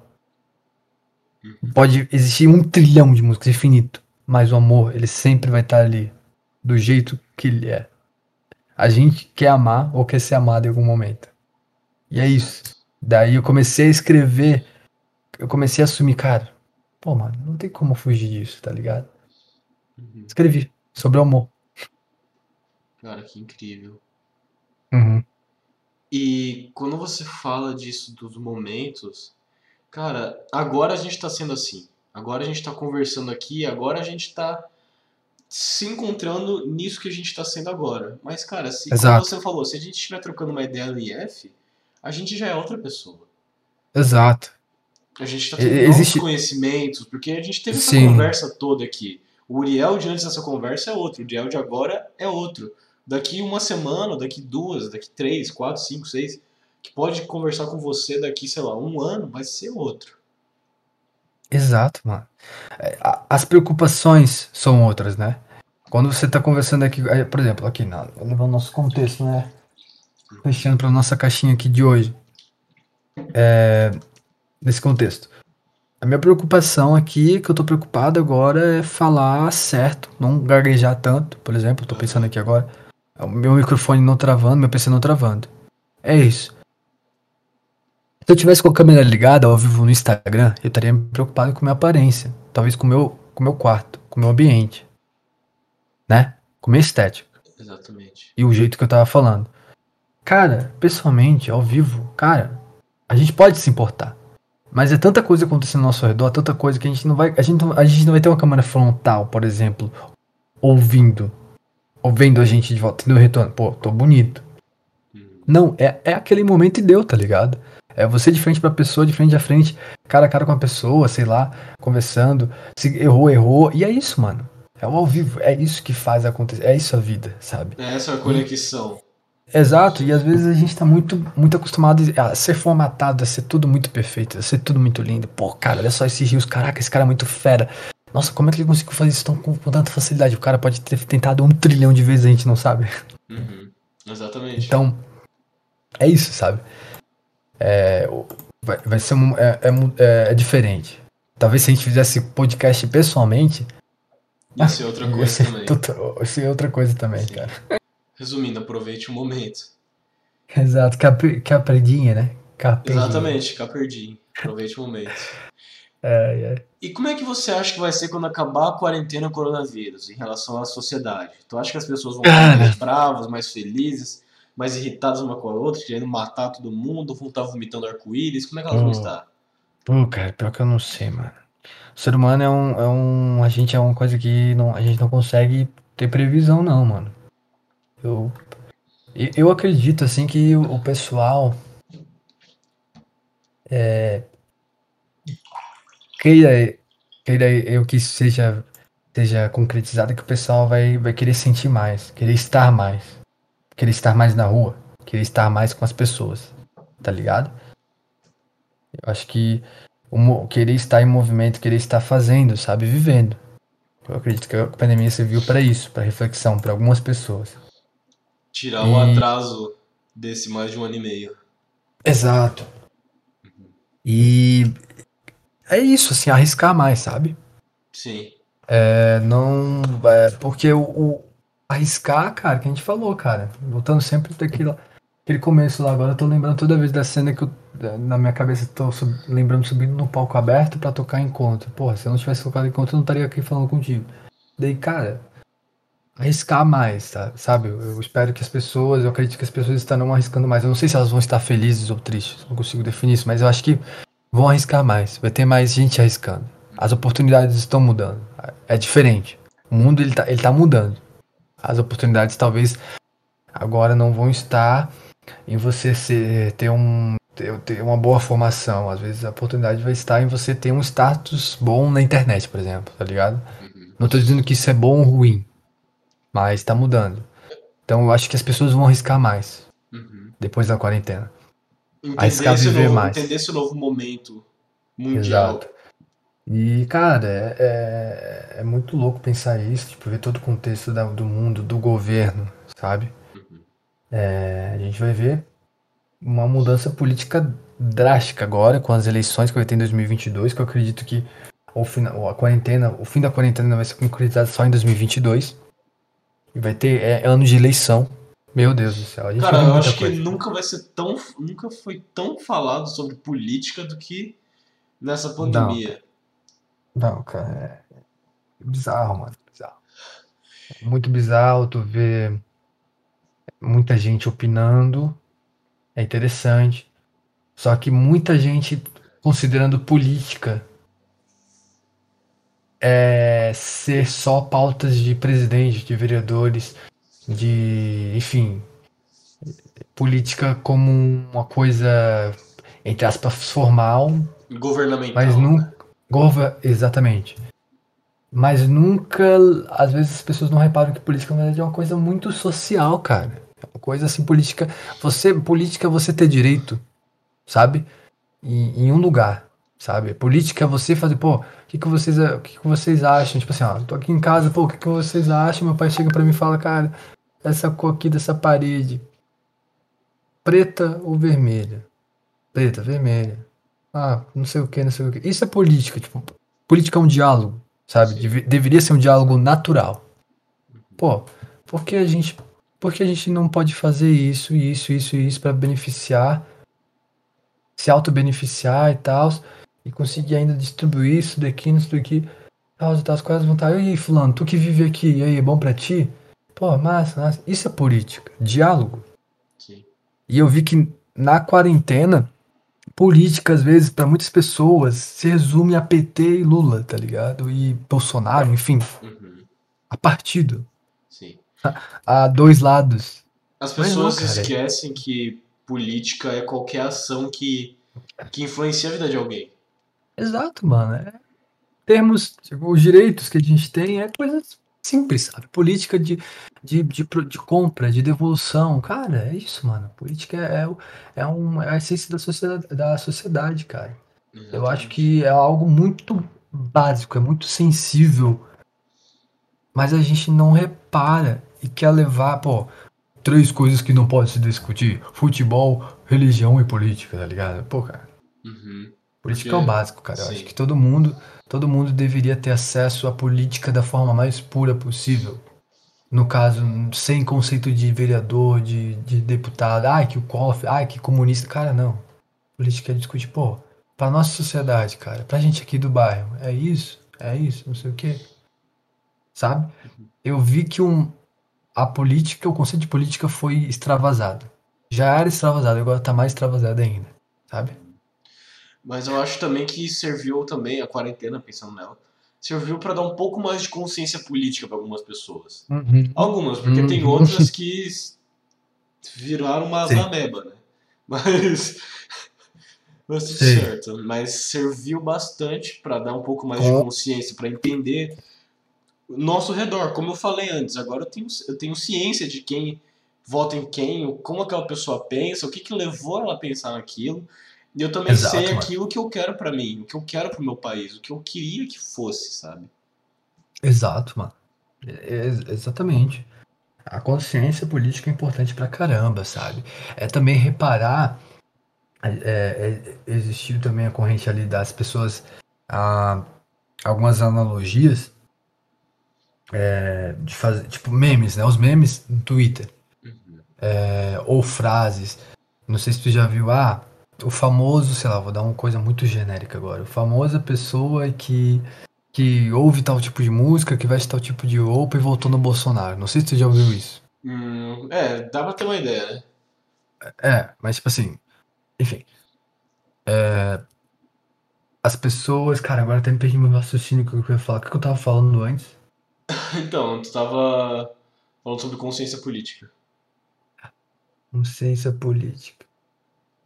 Caraca, como é que eu ia, que eu ia formular ser uma coisa bem interessante? Ah, tá. Eu acho que é, é tipo assim. O. Que os, as, os pequenos atos, as pequenas formas que a gente avalia esse tipo de coisa já é algo muito importante. Tipo, os preconceitos. Se a gente vê que uma pessoa é cristã, tô dando um exemplo muito genérico aqui, pelo amor de Deus. Uhum. Cristã, às vezes a gente, pô, com certeza deve ser um bolsominion, tá ligado? Posta frase de Jesus na internet, voltou pro Bolsonaro. Sim. Por quê? Porque a banca política aqui do país, a maioria é banca evangélica. Às vezes, eu acho que essa, esse tipo de consciência, nesse sentido, tem sido um pouco equivocado em muitas coisas, sabe? Ah, é, defende os pobres. Não, enfim, eu vi esses dias, cara. Defende pauta racista, apoia os movimentos, enfim, defende a pauta racista. Votou no Lula. Mano. Quebra, cara, quebra totalmente esse paradigma. Mano. Tipo assim, cara, como assim, mano? Como assim, mano? Que consciência política se tem, tipo, é, é, é, é tipo preconceito, sabe? Tipo, ah, condições para você votar para tal, tipo, se resume isso, sabe? Uhum. Tipo, essas, esses extremos, essas condições. Sim. Mas não, cara, consciência política você nos pequenos atos você você vê, tipo, o o fato de você acreditar que o que, sei lá, pegar aqui o exemplo, o Senai deveria fazer uma, uma, uma parceria com o IFC para conseguir transferir alguns projetos de fazer um projeto de pesquisa e extensão unidos, uhum. sabe? Dos alunos do Senai para o IFC e juntos desenvolver tal coisa, tal pesquisa, não sei o que, não sei o que. É você acreditar na parceria do público-privado, sabe? Coisas mínimas. Coisas é, que, que raciocínios consciente, é, do seu subconsciente, do seu consciente, do, da, da, do seu raciocínio, pô, seria massa isso daí. Então você acredita na parceria do público-privado. Legal, consciência política. Vou pesquisar mais sobre isso, vou ver quais pessoas apoiam tal pauta. Ah, é, eu apoio muito que uh, as escolas tenham, é, no mínimo, sei lá quantas bolsas por ano. É você, apoia, é você ter essa consciência política de, de coisas básicas da sociedade e tentar ver qual político, qual pessoa, qual representante se aproxima mais disso. Daquilo que você de verdade pensa, não daquilo Exato, que os outros sabe? pensam, mas daquilo que você se Exato, identifica. e tá muito e eu acho que tá muito enraizado, tipo assim, pô, ah, Bolsonaro, sei lá, ele a pessoa é cristã, obviamente ela vai votar para Bolsonaro. A pessoa apoia tal coisa, quer ir para federal, obviamente ele apoia o Lula. E eu, eu às vezes vejo que a consciência política de muitas pessoas é, é esse o raciocínio.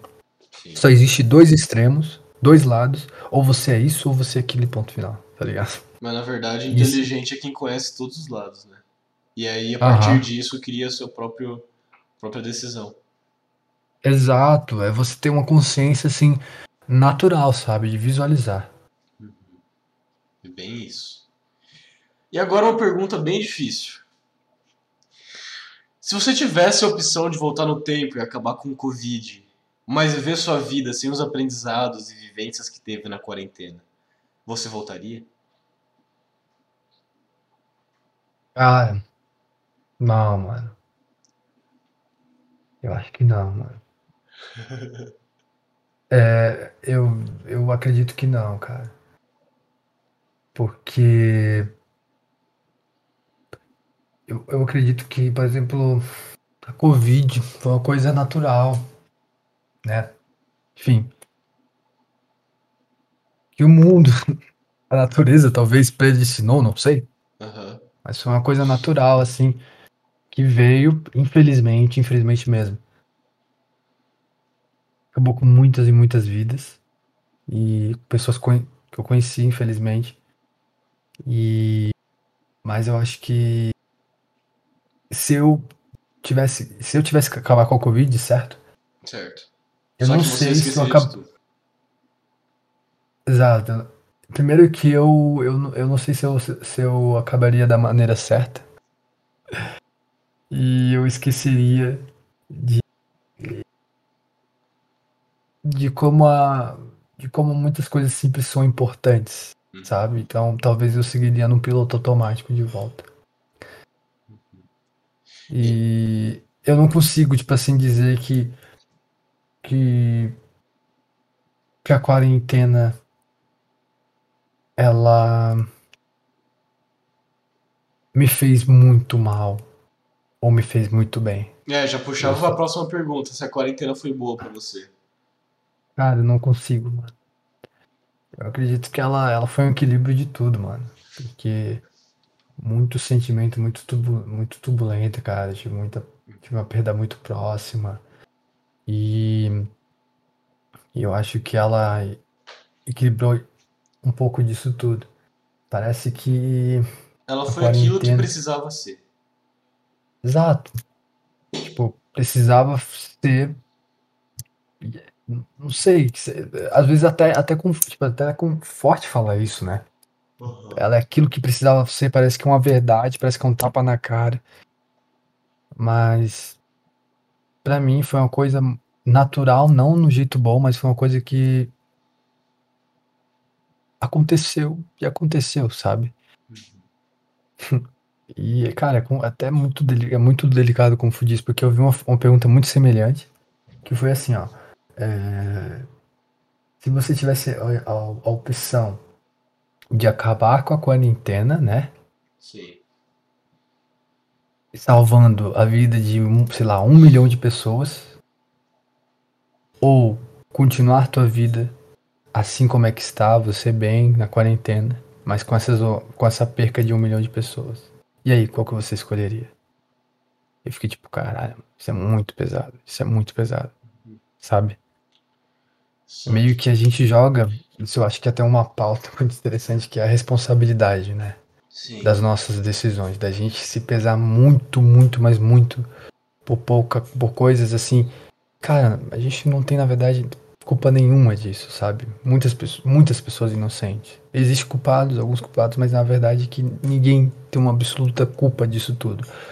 O governo atual não tem 100% da culpa disso tudo. Todo mundo da, tem da uma, crise. Todo mundo tem Exato. uma certa culpa, mas todo ah, mundo todo mundo tem, exato. Todo mundo tem, eu acredito que todo mundo tem um pouco de tudo. Cara, então meio que uma responsabilidade, é uma, é uma pergunta muito pesada, é uma responsabilidade gigante. Sim. Mas se for escolher entre eu ser uma pessoa de uma pessoa bela, ai, olha só, ele voltaria na quarentena para salvar tudo, mas esqueceria de tudo. Nossa, que sacrifício. Eu prefiro ser verdadeiro. E eu escolho a, a, o, o que aconteceu, né? É, é, é, isso. Porque é o que eu vivi, é o, é o que eu sigo vivendo. Que fez você ser quem você é hoje. É, exatamente. Essa, essa pergunta é muito também para isso. Você, ao parar para pensar nisso, você ter consciência de que Aconteceu o que aconteceu, mas você só é o que você é hoje por causa disso. Se você é uma pessoa mais forte, mais sensível, mais idealista, mais criativa, mais deprimida, tudo por causa que você passou pelo que passou para ser quem você é hoje. Não tinha como ser diferente. E é isso, mano. Hum. É, é às vezes a gente se culpa muito, a gente coloca muita responsabilidade, muita coisa em cima da, da gente mesmo por coisas que na verdade, mano, a gente não tem culpa, velho. É isso, Exatamente. ponto final. Se a gente já fez, a gente pode se desculpar, mas, mas não tem como voltar atrás, mano. Tipo, da, da do, do, real, da real coisa. A vida é, é, é, que nem eu falei ali, tipo, de, de escrever no caderno. Voltando lá, que é um dos assuntos que a gente falou, tipo, tu escrever no caderno tu errar, mano, escrevendo com caneta ainda, né? Sim. Pode passar um corretivo, pode tentar apagar com a língua, mas cara, pode rabiscar, vai ter aquele erro ali e não vai ser a mesma coisa. Tu pode, tu pode rasgar a folha e começar o texto tudo de volta, só que não vai ser a mesma coisa, tá ligado? Que nem eu falei antes, é único, é aquilo, é o ao vivo, é, é isso. Eu acho que isso é isso a parada, sabe?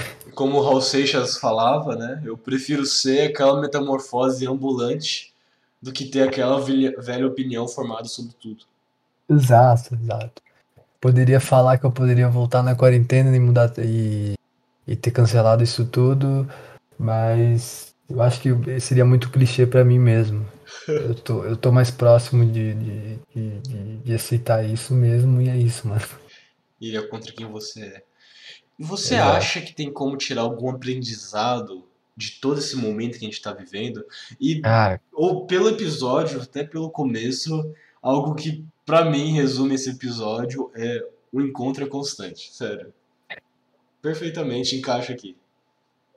Se dá para tirar algum aprendizado, uhum. aprendizado? Pô, Isso. cara, vários, cara. Aprendi que a vida não é curta, pelo incrível que pareça. Ela é mais longa do que a gente imagina. A gente que filtra, usa, vê o nosso mundo por às vezes coisas é, limitadas. A gente tem uma visão limitada de tudo. Uhum. E pode sim ser mais leve. E que a gente pode ser quem a gente quer ser sendo quem nós somos hoje. Exatamente isso. Isso. Nós, nós podemos ser quem nós quisermos quando nós somos quem nós somos hoje. Uhum. Perfeito. Vou até anotar isso daqui porque eu imaginei isso agora, cara. Não, anota aí. Eu até anotaria, mas eu não quero roubar a sua ideia. Pode anotar. Vamos lá, como é que é ser? Podemos ser. Hum, porra, já esqueci. Calma aí. Poder, podemos ser que... quem quisermos ser. Sendo quem nós somos hoje. Ser, sendo quem nós somos hoje. E é isso, mano. Acho que isso faz muito sentido. Conversa até com o encontro constante, porque, cara, posso acordar amanhã e querer ser, sei lá, médico, tá ligado?